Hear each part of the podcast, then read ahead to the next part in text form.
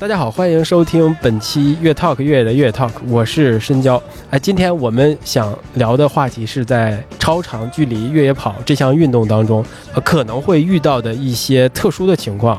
啊，包括一些有趣的，有有可能是超越一些日常生活的一些特殊的经历。同时呢，可能在这项运动当中，也可能会遇到一些危险，有可能会出现到一些可能涉及到生命安全的啊。当然，这个是可以避免的，可以规避的。请到的嘉宾是周道廷，周教练。来，周教练先跟我们的听众朋友们打个招呼。Hello，大家好，我是周道廷，然后是一名跑步、体能兼网球的教练。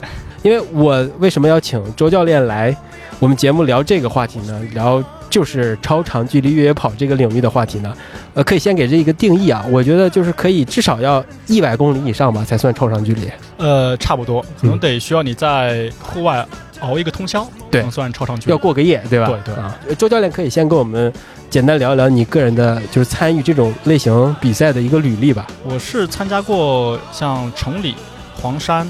然后三峡这几个幺六八的赛事，然后参加过三次巨人之旅，然后在今年二零二三年完成了这个巨人之旅四百五十公里的一个挑战。呃，参加过三场一百六十八公里，然后两场三百三十公里和一百四十四百五，应该是不止三场。对，这个三个可能记得比较清晰一点。大家听到这儿可能就知道。周教练还是这个参加这种比赛、这种类型比赛的经历还是很多的。可能大家最想问的就是 周教练的膝盖还好吗？膝盖还好吗？膝盖还行，保养的还不错。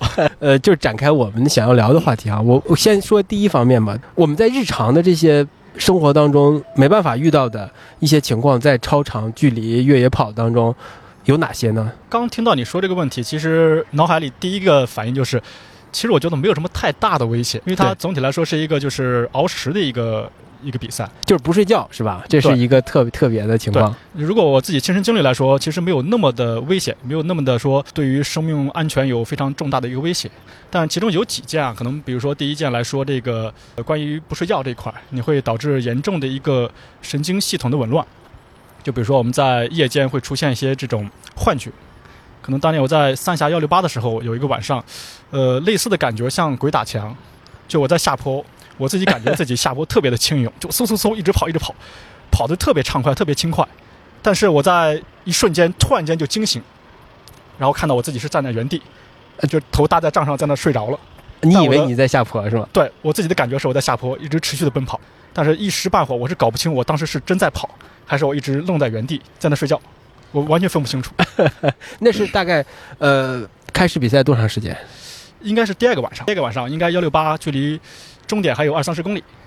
对，就是已经快结束比赛了，快结束比赛了。那应该是最疲劳的状况的时候吧？尤其你在熬了两个通宵，第二个通宵的时候，整个人的是非常非常疲惫的，这个神经系统已经完全很多时候不受控制。其实，在聊这个因为缺乏睡眠可能会导致的一些神经系统紊乱，然后。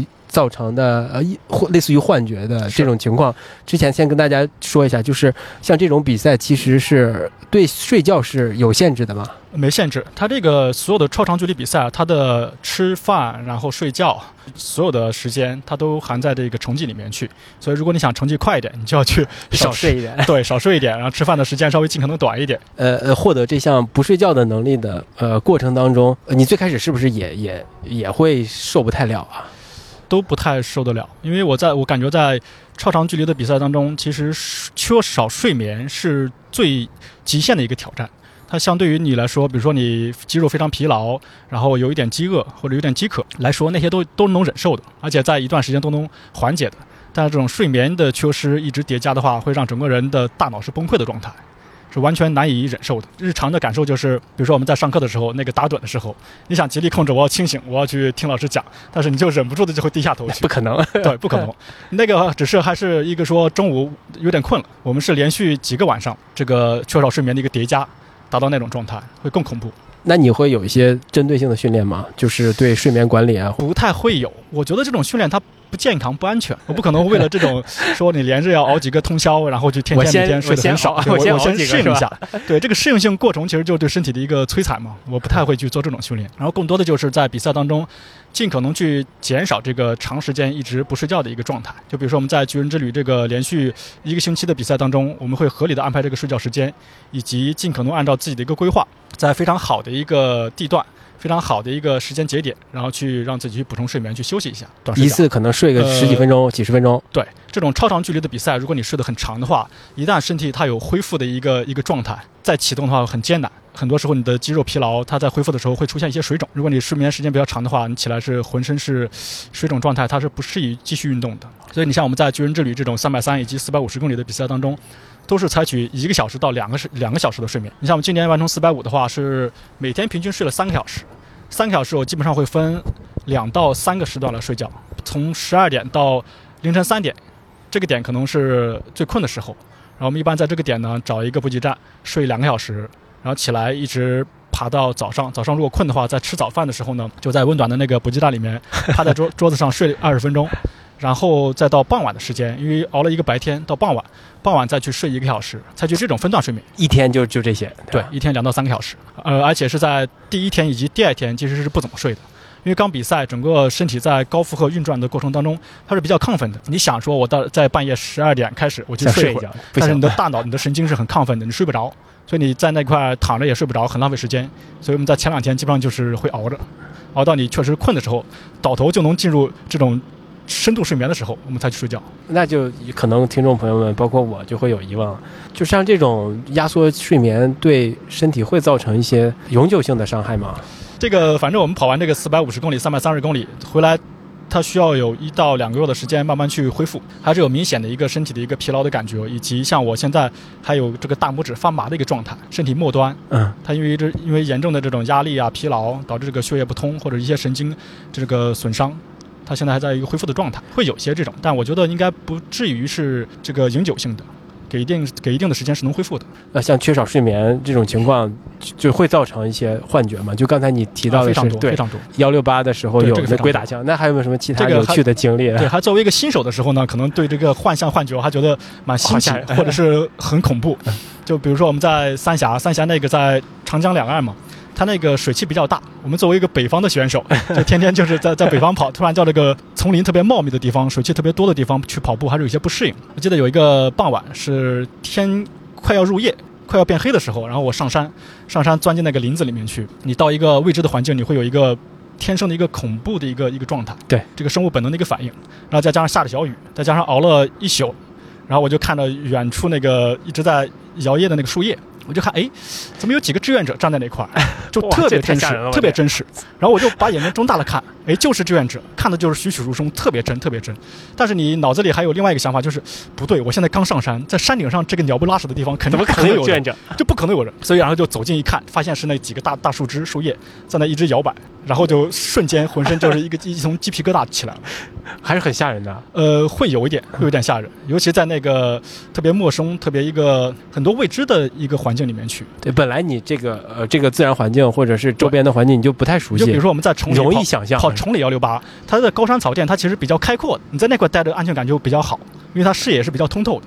但你在三峡那种丛林特别茂密的地方，你一头扎进那个林子里面去，你会会会特别恐怖。那意思就是，如果你要呃对赛道相对来说比较熟悉，是不是也会降低这个想象的空间？你多跑几次习惯了，或者你是就是本地土生土长的一个选手，对吧？我天天在这个爬山，对它没有任何的一些这种陌生感，你会好很多。嗯，这是当时的一个反应，然后到后来就慢慢会好一些了。后来基本上，比如说晚上会看到一些这个，比如说常见的坟头，啊对吧？或者是新鲜的坟头，上面有一些不灵不灵的彩纸，对，这还是比较常见，有一些赛道会有常见。对，但是刚开始你作为一个越野新手的时候，第一次接触，还是会有一些这种打个机灵的一个状态。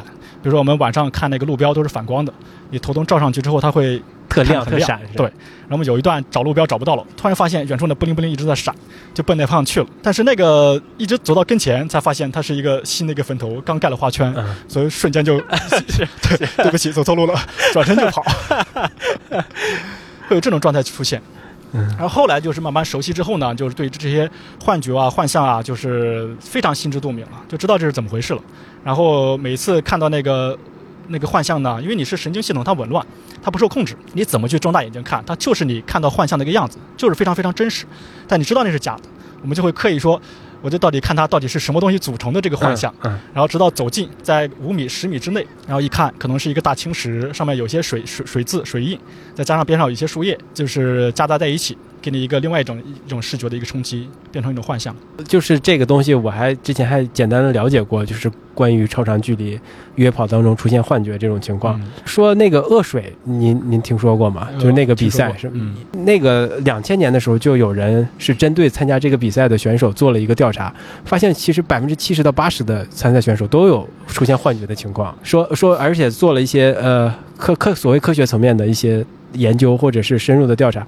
他说跟缺乏睡眠肯定是有直接关系的，然后还有有可能会跟大脑的缺氧也有关系。如果海拔越高，可能出现这种幻象几率越大。然后他说，这种情况理论上是跟精神分裂的呃那个叫什么感觉差不多感觉差不多，就是跟精神分裂的原理是差不多的。你出现脑海脑海中出现另外一个场景或者另外一个幻象，对，因为像我们在日常一直在在劳作，或者是我们一直在爬山下坡，这种体力的一个消耗，它会有一些这种身体疲劳激素的一个分泌，比如就类似这种让你导致你特别困的一个那个叫腺苷还是叫什么，嗯，它的大量积累。它会影响你的神经系统的一个正常运作。如果这个神经系统它不受控制了，对自己去想别的事儿了，是吧？对对对，你就完全就是大脑就不太受你的控制了，你会有一些紊乱的状态出现。呃，比如说我们在出现这种幻觉，或者是特别就是打瞌睡的时候，你其实比如说你喝一杯咖啡，吃一个含有咖啡因咖啡因的能量胶，它可以瞬间把这些物质给它清除掉，你可以获得短暂的一个清醒的时间，还是非常有作用的。但这个东西呢，它也不能常用，比如你 一天喝好几次咖啡，耐受了，是吧？对，就耐受了，它的反应就没有这么大了。但是如果是紧急情况下使用的话，还是很明显的，就明显觉得我的大脑里面是已经是一团浆糊了，完全是不受控制，就晕晕乎乎的状态。我吃了一个这个双倍咖啡因的能量胶，立马脑袋就清醒了，就所有的这个杂质啊、浆糊啊 一扫而过，直接就变清醒了。但这个清醒刚开始能维持两到三个小时，然后后面只能维持半小时到一小时，然后它的强度啊，这种清除的感觉会越来越低。那种浆糊的状态大概是什么样的呢？就是这个如果大家有这种上网吧，就是熬了一通宵包包夜这种，对，第二天一早那个脑袋昏昏沉沉的感觉，应该是那个乘以二 double 的一个状态，我我觉得是应该跟那差不多。可能已经丧失思考能力了吗？而且而且你在极端疲惫的情况下，你的情绪是非常暴躁的，就那时候你只想骂脏话。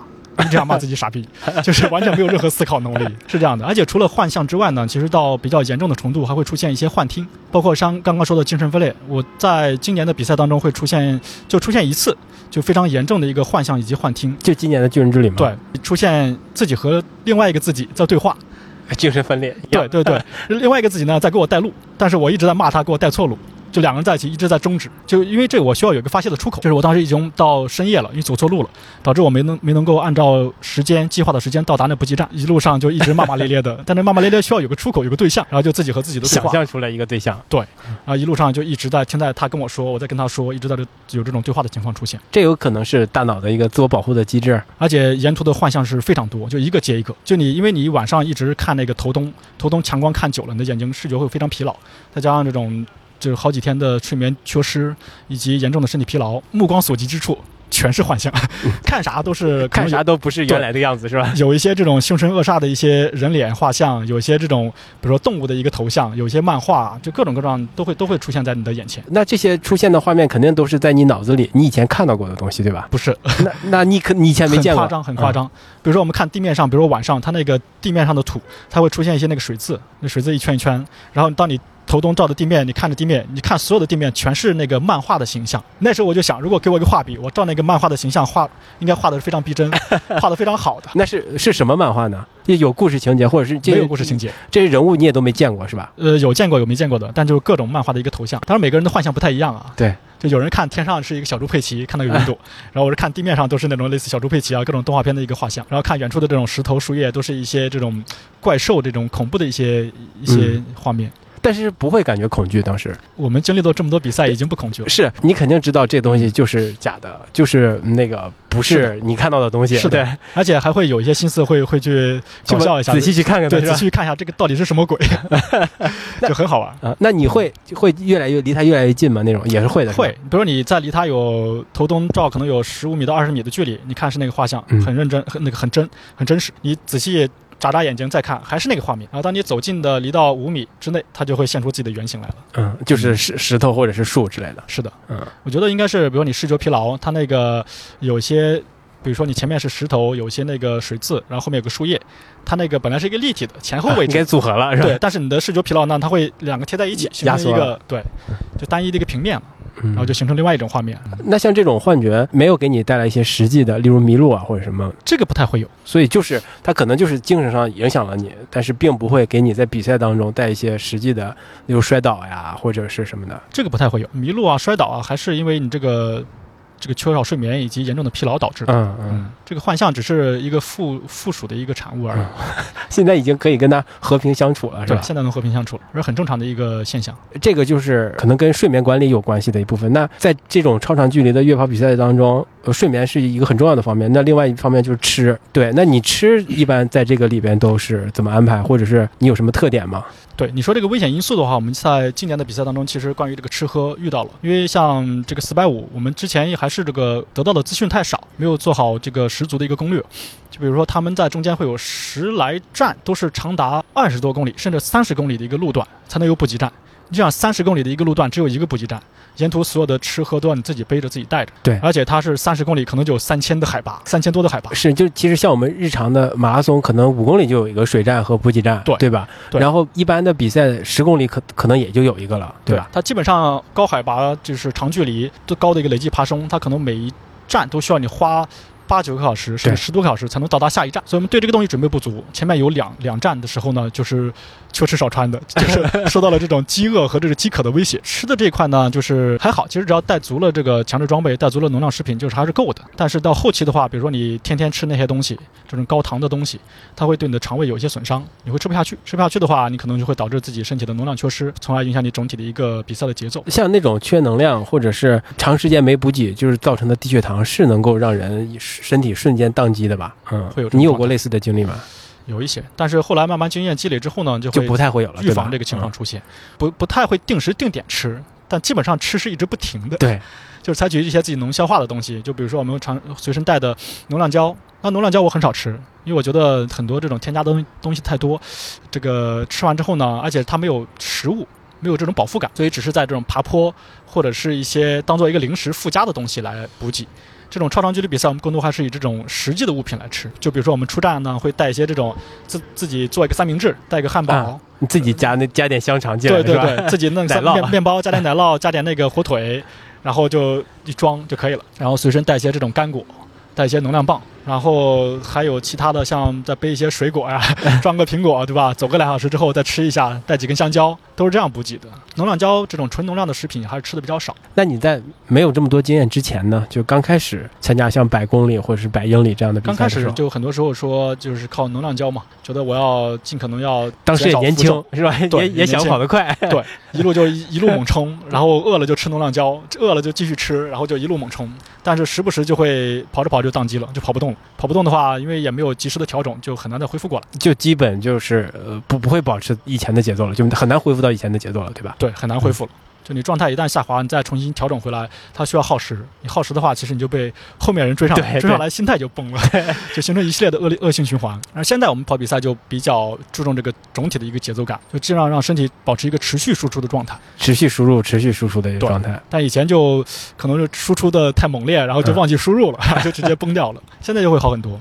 是是会有的，你最开始的时候是会有忘记吃东西的时候，有有忘记吃东西的时候，就那时候还是比如说跑起来状态嗨起来之后呢，可能一个十公里、一个五公里的下坡或者一个十公里的路段，就直接一口气跑到头了，中间喝水都没喝两口。跑过去之后，当你吃饱喝足再出发的时候，整个身体就不行了啊，就就觉得状态不对接不上了，对吧接？不上，对嗯，还是就是一是输出的太强烈了，节奏太快；第二就是过程当中这个分就是分点分段的一个补给没做好，大家都都会有一种情况，就就有低血糖的情况发生，会有。就突然间感觉头晕、乏力，严重的一点的可能会晕倒。但是在比赛当中遇到的这种情况，它跟日常生活当中会有更强烈的感觉吗？会比日常更强烈一些。日常的话，就比如说你今天特别专注的去 去上班工作，就是一眨眼已经干了六个小时、八个小时了，对吧？中午很早之前吃的东西，而且吃的轻食，没有太多主食，很早就饿了，然后瞬间整个人觉得疲惫不堪，然后这个胃里面空空的，这种状态就有点相似，但是没有那么强烈。因为比赛你还要持续保持高强度的一个体力输出。它的对身体的一个要求更高一些。毕竟你工作的时候，你饿了，你可以躺着，可以坐着。呃那你现在的呃，就假设你要去参加一个幺六八，或者是再去跑巨人之旅三百三，嗯那你一般都会怎么安排自己的补给的策略或者是计划呢？说说怎么吃吧，对吧？呃，首先第一点就是我会还是以采取这种真实食物为主，减少吃能量胶的对能量胶的一个摄入，更多还是比如说进站我要吃一些饭，然后走的时候啊，从站里带一些这种这种比如说面包或者是其他一些这种能够有饱腹感的东西，多吃一些这种坚果、能量棒。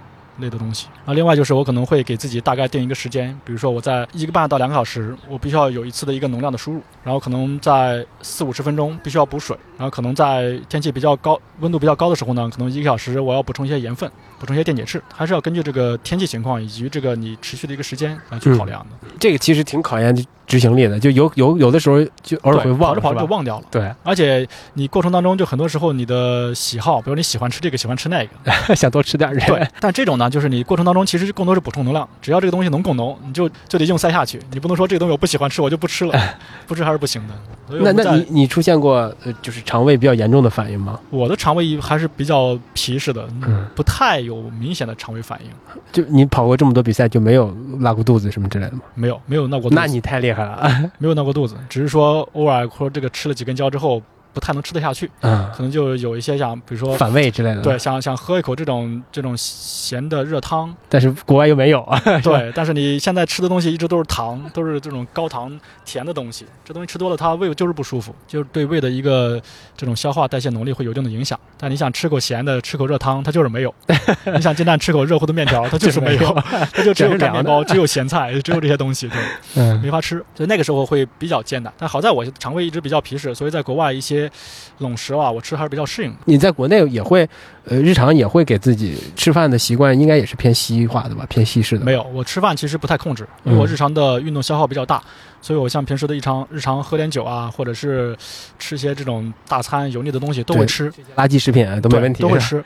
但是总的来说，它是相对健康的。比如说我我会控制一定的量，我今天如果吃多了。我第二天肯定吃的少，或者是会出去动一动，而且我是可能隔一段时间才会去放纵那么一次。但是放纵完之后呢，我会又回归到比较健康的一个饮食状态，还是会有一些这种营养元素的搭配，高蛋白质啊，多一些蔬菜，多一些膳食纤维，然后这个精致的碳水尽可能是少一点。遵循一些大原则，而不会一些特别严苛的控制，对吧？对，没有这么严苛嗯，。加上大运动量，对吧？对，因为我本身也不是那种练练肌肉的人。嗯，如果你是健体健美啊，要要要皮脂少一点，你可能对这东西要求严格一点。我们搞耐力的，就是 就是对热量需求大，就是多吃点馒头、米饭、面条都没事儿，所以这方面没影响。然后另外就是我本身就比较瘦，而且我又不不需要长肌肉，所以我对吃一些这个这种高热量的、高糖的东西就完全没有压力，可能也是一个耐力选手一个比较好的一个点。对一个福利是吗？对对对其他可能运动项目的，就对饮食的控制要求更高一点。说你要去练健体健美，长一身肌肉，那可那你再压力可大放开吃，本来就是这个吃的量就大，你再再再长点肉、长点脂肪，就变成肥壮肥壮的，就特别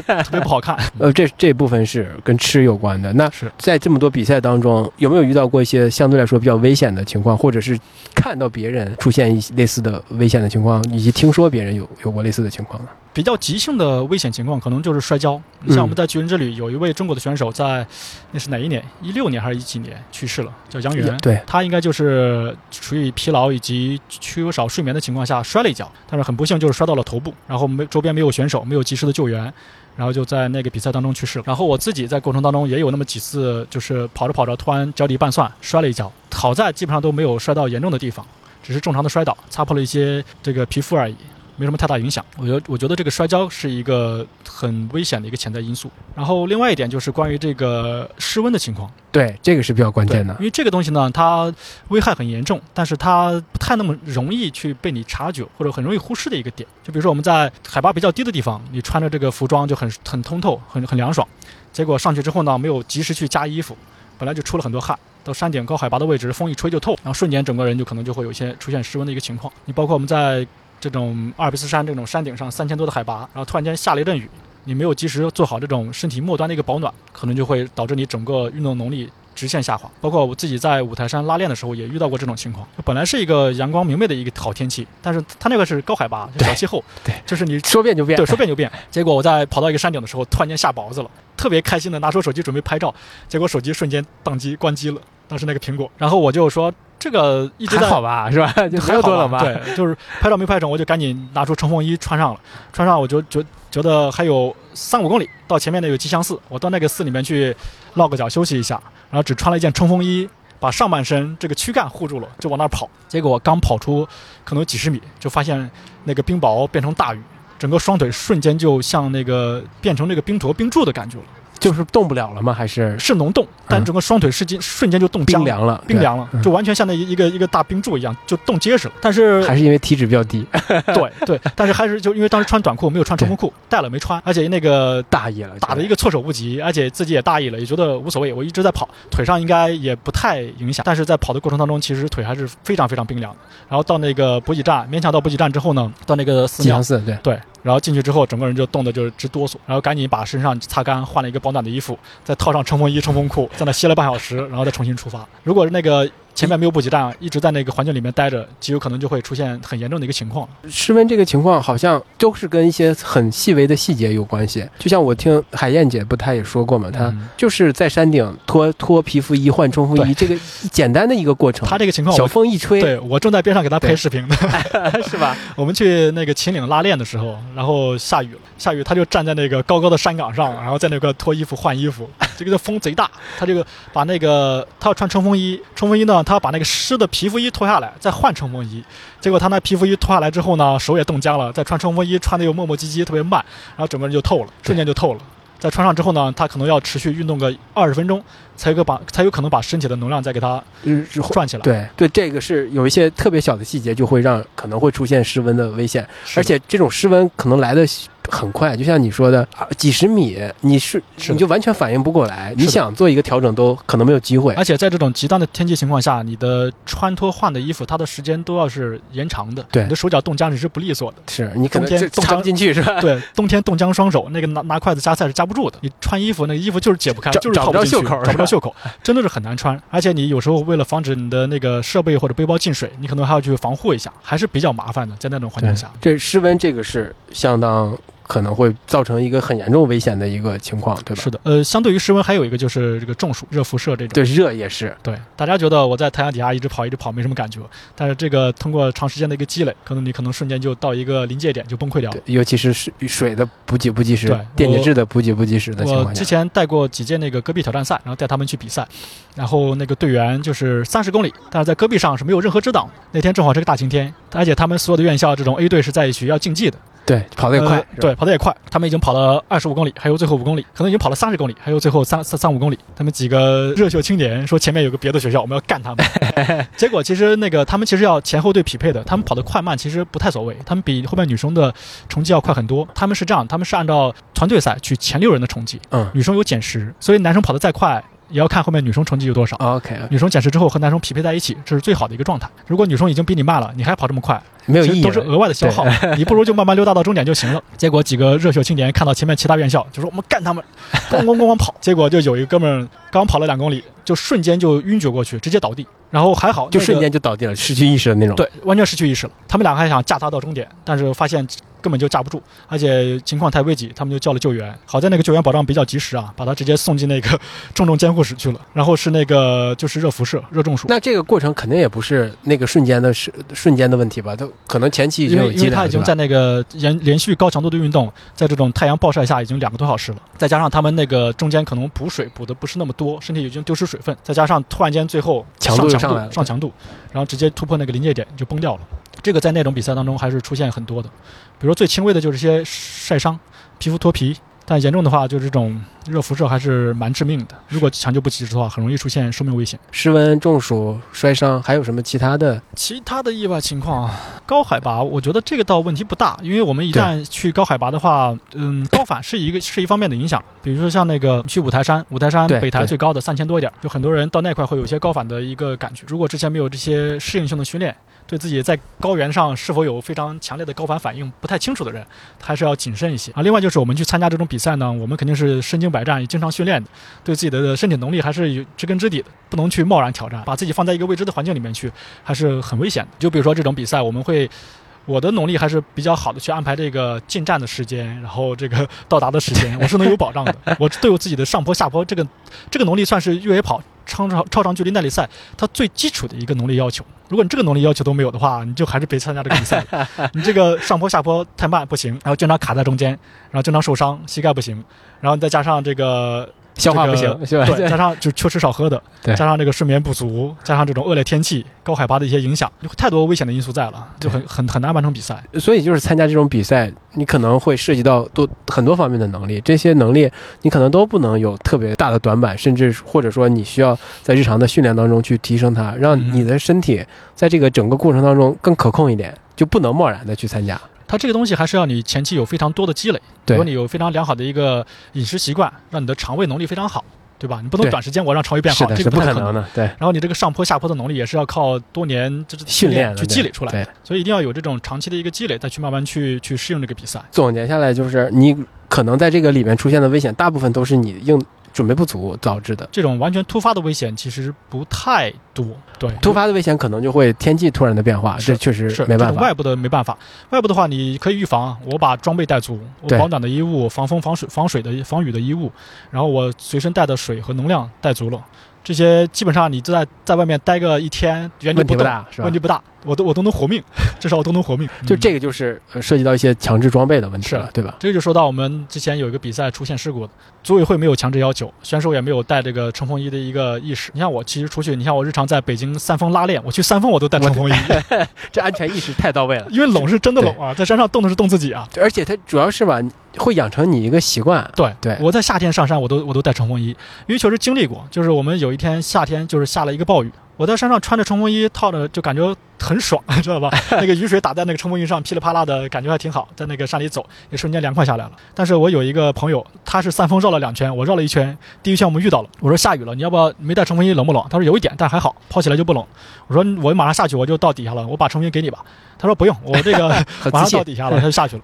结果他第二圈又上来了。第二圈上来就是时间也耽误久了，再加上体能消耗比较大，能能量消耗比较多，他又没有冲锋衣，结果就在山顶有一些失温的症状出现了。嗯，很晚很晚才才下山再回去，即便是在三峰，就在北京旁边，都有可能会因为。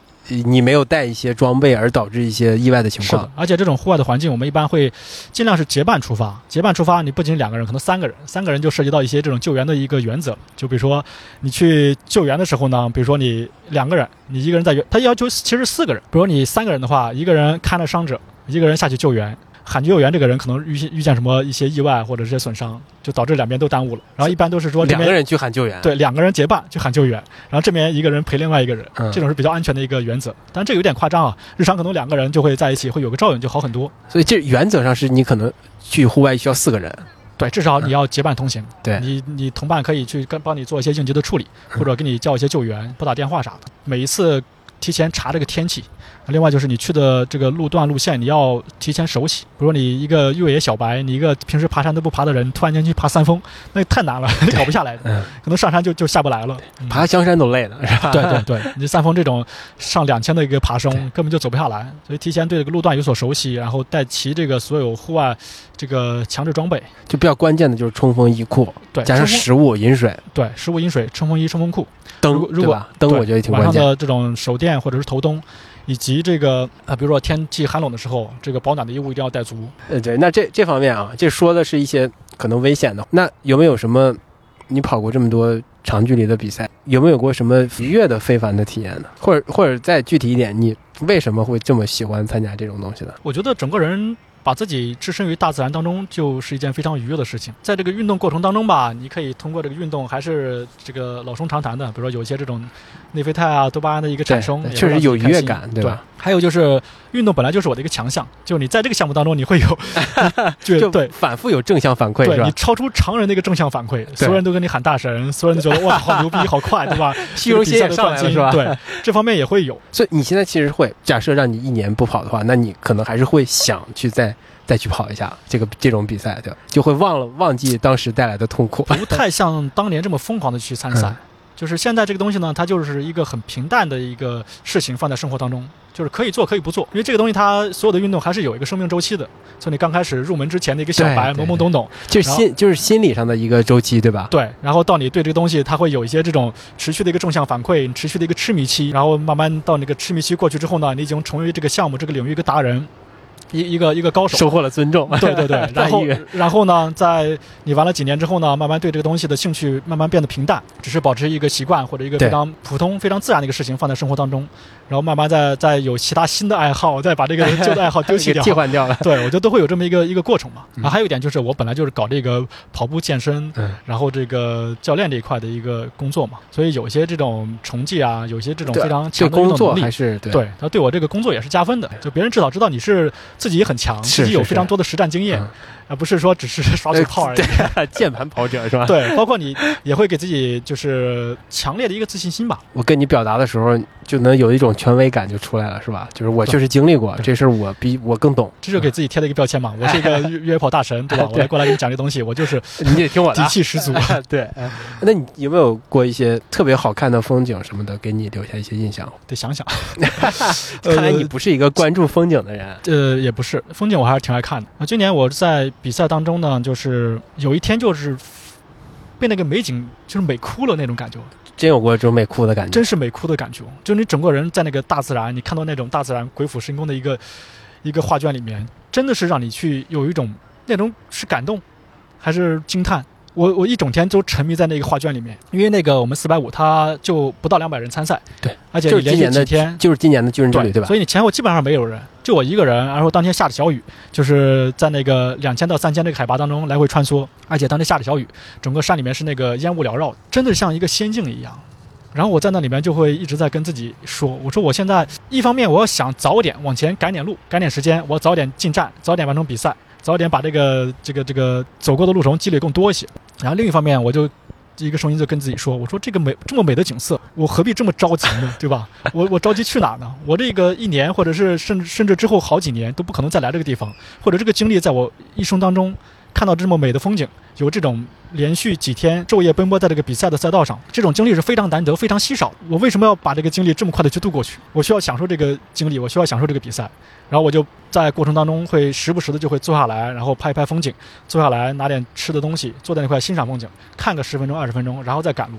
然后那时候就把自己整个心态给它慢下来，然后只是关注身边的一些景色啊，脚底的一些这种路面啊，而不去想这些比这个眼前风景之外的东西，不太会去想我完赛时间多少，我几天能回去，我啥时间能进站。专注的状态其实让自己感觉还是挺美好的，那这种心态是直到最近才有的吗？差不多吧，应该是近几年才会有这种心态。早些年还是跟整个的一个环境氛围还是比较相似的，就是比较功利，我要跑快点，我要追求成绩，就在一起卷。到后面呢，可能也是卷不动了，卷不动，发现我其实要更多去享受这个比赛了。对，所以我今年其实参加这个比赛，我是之前参加两三百三，也是跑得比较辛苦，因为一直要赶路、赶成绩，然后要去赶排名。但后来发现这个东西呢，其实没有人会知道你的排名，知道你的成绩，只有你自己记得。对。然后今年给自己定的目标就是，我要把它一百九十个小时全部跑满。我要在路上，我要把自己的速度慢下来。我需要爬到山顶，我要在山顶要待个十分钟到十五分钟，我要去静坐下来，静静的看看周边的风景，看看这个阿尔卑斯山，而不是说我花了三个小时甚至五个小时，吭哧吭哧爬到山顶，然后拍了张照片，转身就走。我觉得那种是特别特别傻的一件事情。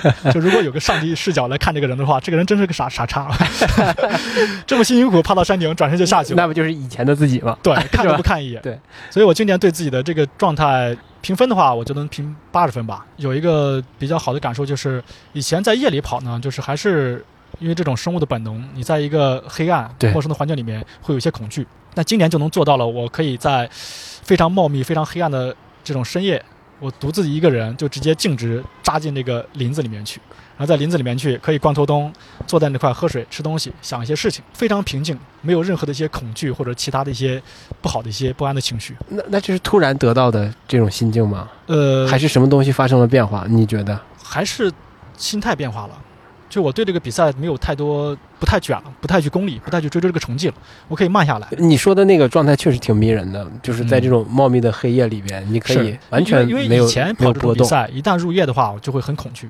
你想，你已经很疲惫了，又着急，又着。急，突然间这个，比如说太阳升起的时候啊，你觉得充满能量；太阳下去，突然间，尤其这个转换这个节点，你要一直在黑暗当中待一段时间，待一两个小时，一直跑，也就适应这种黑暗的状环境了。但是如果从这个白天突然间说傍晚马上就要入夜了，就要天黑了，马上你要从开阔的这种草甸钻到那个底下那个林子里面去，钻到这种河流哗啦哗啦一直在响的这种小溪边，会有一种莫名的恐惧。以前就是以前我有一次三百三就是非常明显，我在非常开阔的地方走，突然间天要黑了，但是我要马上要进林子，我要往下走，整个浑身就起了一身的鸡皮疙瘩，就特别不情愿的往前走。那时候特别希望前后有有个伴，有个同类，但是没有，没有怎么办呢？你要赶时间，不能停在原地，就是用咬着牙硬着头皮往前走，那种感觉还是非常非常不好的。但今年就不太会有，整整个过程其实不论是白天黑夜都很自在。很平和，嗯嗯，好多人都说什么跑步改变了他的人生啊什么的，其实我有的时候不是特别信的，就是你会因为某一场比赛或者什么就彻底改变了你。但是你你听你讲述，你可能这么多年参加了这么多比赛，就在这个长距离的里边，是不是确实对你有些改变？改变还是很大的。但是这种如果是 完全焕然一新的这种改变，可能不太可会有。能，对，对但是就慢慢的还，是会有非常多的一些这种潜移默化的影响。就比如说我们刚开始参加这个三百三，当时还处在一个比较功利的状态，然后跑完这个比赛呢，觉得自己很牛逼，然后也时不时就是拿这个比赛和日常生活的生活和工作来对比。就比如说，我靠，这个工作难吗？这个这有个三百三难吗？对吧？？这个熬一宿难吗？我靠，有三百三难吗？三百三搞了四五天，又不不吃不喝，不是这个不不怎么睡觉 不吃，不喝，就 就一一直在爬山，一直在下坡。这个相比那个简单太多了。就这东西一有对比的话，你就发现日常生活当中遇到的一些事情都不足为道，都很轻松很简单。然后另外一方面就是，就是非常难的这种比赛来磨练自己，它其实对比如说这种身体的一个可能是短时间内会有一个极大的一个损耗，但是对这种。内心还是有非常强的一个磨练的，心态会更平和一些，看很多的事情的视角会更宽广一些。而且我这这些年的工作一直都是和这个体育运动相关，我觉得整个人的状态其实通过体育运动，通过这个健身改变了不少。我们聊的也够多了，对谢谢周周教练啊，跟我分享这么多有趣的故事，尤其是那个关于幻觉的那一块儿，确实还挺嗯挺与众不同的，对，嗯，呃，如果是刚比完赛，应该还有更多分享的东西，现在就慢慢淡忘了。尤尤其今年这个比赛过程当中，也是因为自己想要达到一个放松的状态，给自己的预期就放得很低，对，所以过程当中这个幸福感其实蛮强的，但是也导致自己疏忽大意。就比如说，觉得这个比赛我刚开始过于放松了，过于放松，过于放松的话，就到另外一个极端了。就比如说，我在过程当中本来是带了这个带了那个药品以及一些防护的这种胶布、肌贴啊，或者一些那个胶带啊，然后还带了这种换换的袜子呀、嗯手套啊，呃，包括背的那个羽绒服，什么止疼药肯定也有吧？对，止疼药也带了。然后呢，背了两天之后，发现一直大晴天，背了这么沉，人家那个老外选手都背了这么一点儿，我们背了这么一大包，死沉死沉的。结果进站之后呢，就是算这东西不需要了，就跑吧。结果一股脑把那东西全放下去了。到了第四天、第五天，发现脚底水泡，然后别的选手都有自己带的胶布可以去更换，自己去做处理，然后我就没有任何处理的措施，包括带的吃的东西也带的比较少。我觉得，因为因为你吃饱喝足之后，你发现就老子就是天下第一，老子最牛逼的，对，不自信心爆棚，就就出战了。结果出战刚两小时又又打回原形了，对，就觉得那时候带东西带少了。你提到这儿，咱们就额外再聊一部分，就是你像这种长距离，可能几十个小时甚至上百个小时，你在里边，在整个过程当中，心态肯定是波峰波谷吧？对，和你的身体状态是 一正相关的是吧？对正相关的，就你吃饱喝足一出战，牛逼。小比赛，老子天下第一，想干谁就干谁。嗯。刚出战那一会儿，前面有个人是在山顶，干他，咣咣咣上去就超过他，然后两三个小时，这个能量一消耗殆尽，整个人的精神状态就瞬间萎靡下来了，就就是你走吧，你走吧，你先超，就是一点都没有这种好胜心在了。可能这这几十个小时当中是情感和情绪非常浓缩。呃，我之前看到那个珊瑚写的朋友圈，就是为什么大家很多人喜欢越野跑，喜欢这种比赛，因为我们从小就读一些这种各种英雄的一些这种嗯传记啊、故事啊，对吧？大家都有一个做有有点英英雄。英雄主义的感觉，对我，我要去做出一些这种特别就是非凡的事儿，非凡的事情。但日常的工作生活没有这种这么多机会让你去去成就一番非非凡的事业。但这种比赛呢，比如说你冲过终点线那一刻，你去征服一座大山，完成一个比赛，他都会给你强烈的一种这种征服的一个感觉。对你让自己像一个英雄一般去冲那个线，去完成这个比赛，去挑战自我，挑战极限。这个其实是相当于完成了很多人的一个梦想。制造了一个非凡的假象。对对对，是的，是的，会有这种一种梦幻的泡泡在。你说它有多非凡吧？它可能也没有那么非凡，但只不过是制造了一个这让你有这种感觉。是的，你说我们在痴迷期那几年，就天天朋友圈发的是跑步，然后天天见面聊天的是跑步，周边的朋友全是跑友，然后参加的这种活动全是比赛，就生活当中全是这个东西。因为这个东西它已经是包围你整个的生活了，它就是你自己裹挟在这个大的一个梦幻的泡泡里面去，你会特别痴迷，特别崇 잊。 包括我们现在看很多这个还在泡泡里的一个 一个一个跑友，种旁观的感觉，对吧？对，天天看他们还是在聊我们当年的话题，要 PB 啊，要什么什么跑鞋啊，要怎么去改善跑姿啊、怎么去训练啊。天天都这些东西。就一代一代又一代。是的，是的，每个人都要经历这个事情。对，但是挺好的，必须要经历过之后，是的，是的，是的，看清这个事情的一个全貌。那，起码你在那个期间是有有收获愉悦感和成就感的。是的，甚至有一些正向鼓励，这就是好事嘛，对吧？是的，是的。要有一段时间要很专注的去做一件事情。那我们今天就聊到这儿，谢谢周教练。好，不客气，跟我分享了这么多。好，我们下期再见，拜拜，拜拜。